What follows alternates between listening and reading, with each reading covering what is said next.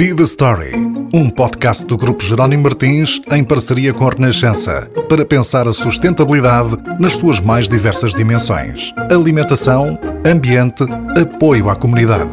Tudo questões que nos podem e devem interpelar de forma simples e descomplicada em 10 episódios.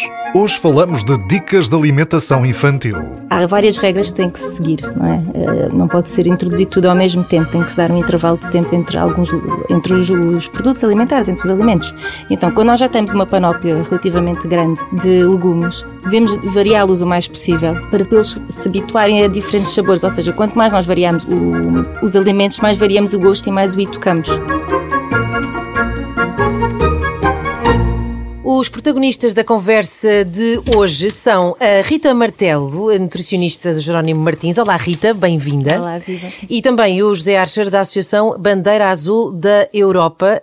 Um, o que pode causar aqui alguma estranheza, tendo em conta que o, o tema é a alimentação infantil, mas já vamos explicar uh, porque, é que, porque é que o José uh, está aqui. Ao longo dos próximos minutos, vamos então falar da importância da alimentação enquanto um, elemento determinante para a qualidade uh, de vida das crianças. E eu começo aqui pela Rita, aqui num tom até um bocadinho uh, pessoal, uh, que é para uma mãe de duas crianças de 6 anos, que é o meu caso, uh, é aquela pergunta para um milhão de euros, que é se existe uma fórmula mágica para que as crianças possam um, comer de forma saudável sem torcerem o nariz, não é? Porque há sempre aquela ideia de que não gostam disto, não gostam daquilo. Como é que se faz isto, Rita? Então, eu acho que a principal fórmula mágica, a única, é um, os pais darem o exemplo.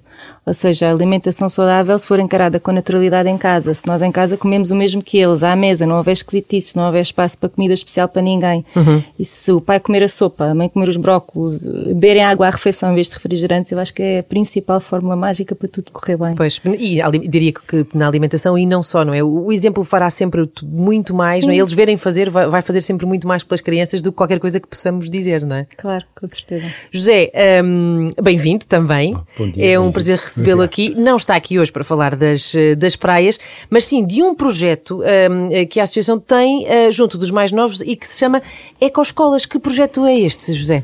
Olha, uh, primeiro de mais, bom dia. Uh, só para explicar que a Associação a ABAI, portanto a Associação uhum. Bandeira Azul da Europa, tem este nome porque o primeiro projeto com, com que se lançou em 1990 foi a Bandeira oh, Azul. Exato. Uh, mas é essencialmente é uma, uma, uma, uma, organização não governamental de educação para o desenvolvimento sustentável. Uhum. Portanto, abarca tudo. E um dos, dos seus campos de trabalho, aliás, o mais, o que tem maior dimensão, é as escolas. Uhum. Portanto, trabalhamos muito na escola. E temos este projeto de, das ecoescolas que foi lançado em 1996 aqui em Portugal. Portanto, estamos a fazer 25 anos. 25 anos, isto da educação requer eh, tempo. É, é, é um investimento a longo prazo. a longo muito prazo. longo prazo. Portanto, nós já temos, eu costumo dizer, temos várias gerações, temos pelo menos quatro gerações mais, mais educadas do que as anteriores, do que a minha, que os, claro. os mais velhos, porque de facto já, já beneficiaram deste, desta experiência das ecoescolas.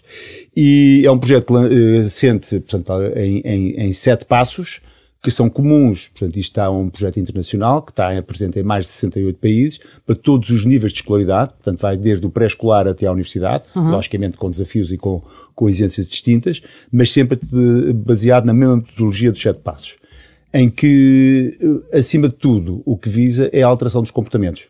E, portanto, começar desde o princípio a levar uh, os mais, mais novos a alterar os seus comportamentos e a escola ter assim um papel determinante na, na, na, na educação, quer para a cidadania, quer em termos de respeito por si e respeito pelo próximo, no crescimento e na formação dos, das novas gerações. Uhum.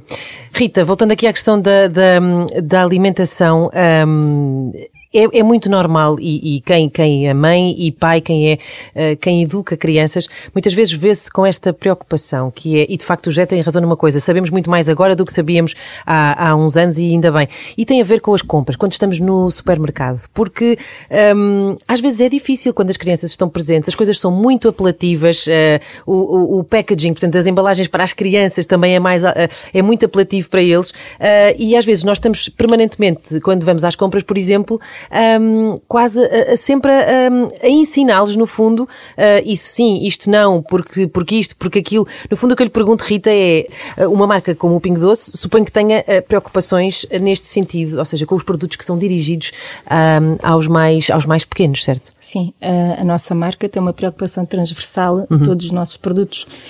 Nós temos imenso cuidado em termos de, do sal, de, de redução de açúcar, gordura saturada, etc. E os nossos produtos não têm, uh, relacionado, direcionados para crianças, não têm nem, nem intensificadores de sabores, nem corantes artificiais, uhum. até porque nós sabemos que corantes artificiais causam irritabilidade nas crianças. Portanto, a nossa marca é uma marca perfeitamente segura. E nós não queremos crianças, eh, crianças irritadas.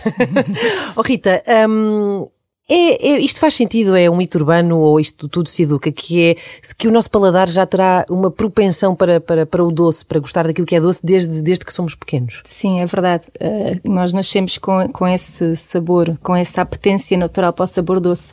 Por isso é uhum. é que é muito mais fácil uma criança gostar de fruta do que gostar de hortícolas, uhum. por exemplo.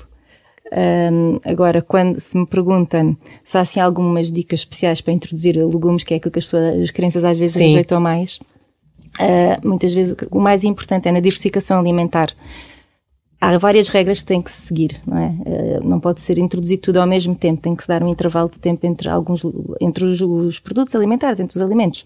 Então, quando nós já temos uma panóplia relativamente grande de legumes, devemos variá-los o mais possível, Uhum. para eles se habituarem a, dif a, diferentes sabores. Ou seja, quanto mais nós variamos o, o, os alimentos, mais variamos o gosto e mais o i tocamos. Uhum. Portanto, é sempre mais fácil. Depois, ah, depois lá está, depois é um bocadinho. A partir do momento em que a criança já come aquilo que os pais comem, é o exemplo. Claro. É o exemplo que damos à mesa que faz com que as crianças se habituem a comer os legumes. Até porque o nosso paladar também vai, vai se modificando ao longo dos, dos, anos, não é? Sim, e também há uma coisa que é muito importante que é a insistência, sem fazer um campo de batalha. Imagine uhum. que uh, um filho seu não gosta de cenoura. Uhum. O que é que pode fazer? Pode pôr meia rodela de cenoura, mesmo que seja uma quantidade ridiculamente pequena, no prato e pedir para comer só esse bocadinho. Exato, pelo menos introduz, apresenta ao palato, não é? Sim. é? Aquele, aquele sabor. Exatamente, depois calhar na próxima vez se calhar que come já põe a rodela completa. Uhum. E se fizer sempre assim, eles vão se habituar.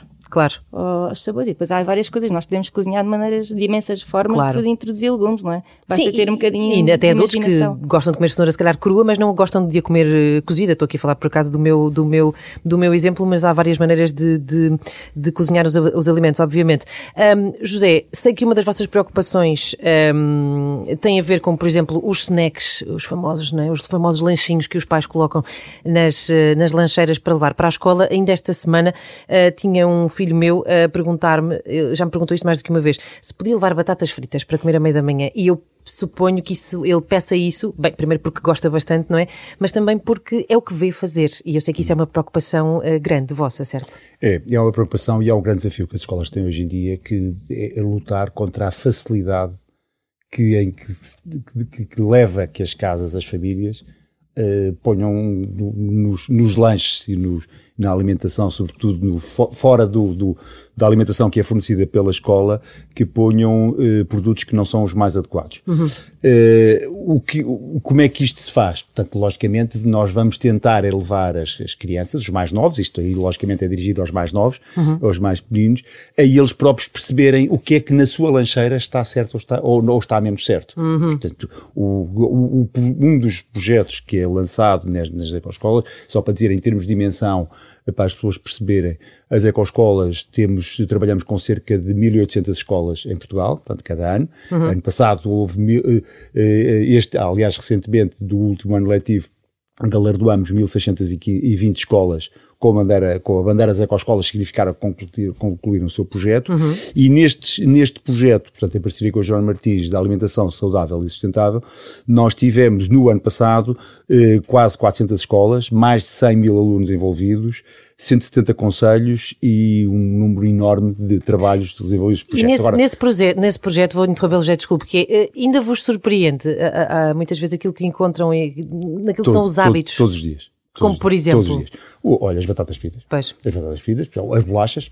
As uhum. bolachas, então, assim, as bolachinhas com chocolate, que é uma coisa deliciosa, não é? Portanto, claro. Cheias de gordura, cheias de açúcar, claro. e portanto é, é, evidente. E aí o que, é, o que é que nós levamos? É, por exemplo, as crianças mais pequenas a identificarem a sua lancheira. O que é que vais lanchar hoje? Então vamos, vamos ter uma, eles têm, logicamente em termos até mais gráficos, uma tabela de quais são os alimentos mais adequados, uhum. o que é que está na sua lancheira, e aí depois, logicamente, são eles a dizer à mãe ou ao pai que não devem levar aquilo porque tiveram a ver, e depois a partir de determinada altura é o único, é, é a única criança que chega à aula e tem uma batatas fritas ou tem umas bolachas, porque pois. os outros já levam a fruta, já levam umas amêndoas. Ou seja, uns... Eh, começa o trabalho da educação o ao contrário, os, os, os, filhos a educarem os pais nesse sentido. a missão da escola hoje em dia, de ser a escola a ajudar, sobretudo, famílias que têm menos condições, claro. a, a, a preparar-se e a adaptar-se e, sobretudo, a contribuir para uma alimentação mais saudável uhum. e mais sustentável de, de, de, em termos familiares. Portanto, isto normalmente vai, aquilo que nós estávamos habituados, eh, que era das, de casa para a escola, agora também esta, eh, esta, esta, esta direção da escola para, para, para casa, casa, em também, termos de claro. educação, é, é muito Porque importante. Porque muitas vezes não é, é, muitas vezes é por falta de informação, uh, não é? Recordo-me de, há de há uns tempos ver também uma, uma reportagem que tinha a ver precisamente com o consumo de açúcar e com a obesidade das crianças crianças e muitas vezes, um, eu lembro-me, nunca mais me esqueço de ver uns pais que enviavam um, um determinado refrigerante, que como, eles achavam como era chá, uh, estava tudo bem. E, e, se calhar é só um dos refrigerantes com mais açúcar que temos nas prateleiras um, dos uh, supermercados. Rita, neste, agora passa aqui a bola para si, que é, um, ok, não devemos levar batatas fritas, não devemos levar uh, bolachas, não devemos levar uma série de coisas, mas a verdade é que muitas vezes aquilo que nos é oferecido nas prateleiras uh, dos supermercados de uma forma mais fácil, porque às vezes até vem embalado de uma forma que é muito prática de mandar, se calhar são, é isso, são as bolachas, são esses snacks que não são tão saudáveis. Portanto, o que eu lhe pergunto, Rita, enquanto nutricionista, é como é que nós podemos uh, enviar lancheiras mais saudáveis para as nossas crianças sem sentir que temos que passar a tarde toda da véspera a passar a perder tempo com isso, sendo que ninguém tem a tarde toda para isso. Portanto, o que é que podemos fazer? Pode começar por os, por os alimentos mais simples. Por uhum. exemplo, estamos a falar de um lanche da manhã. Eles não precisam de comer imensa coisa. Uma peça de fruta é perfeitamente aceitável. aceitável é? Um iogurte simples. Eh, quando eu digo simples, digo natural. Ou um leite simples. Pronto, para um lanche da manhã isto resolve perfeitamente. Ou, ou imagino nozes, amêndoas.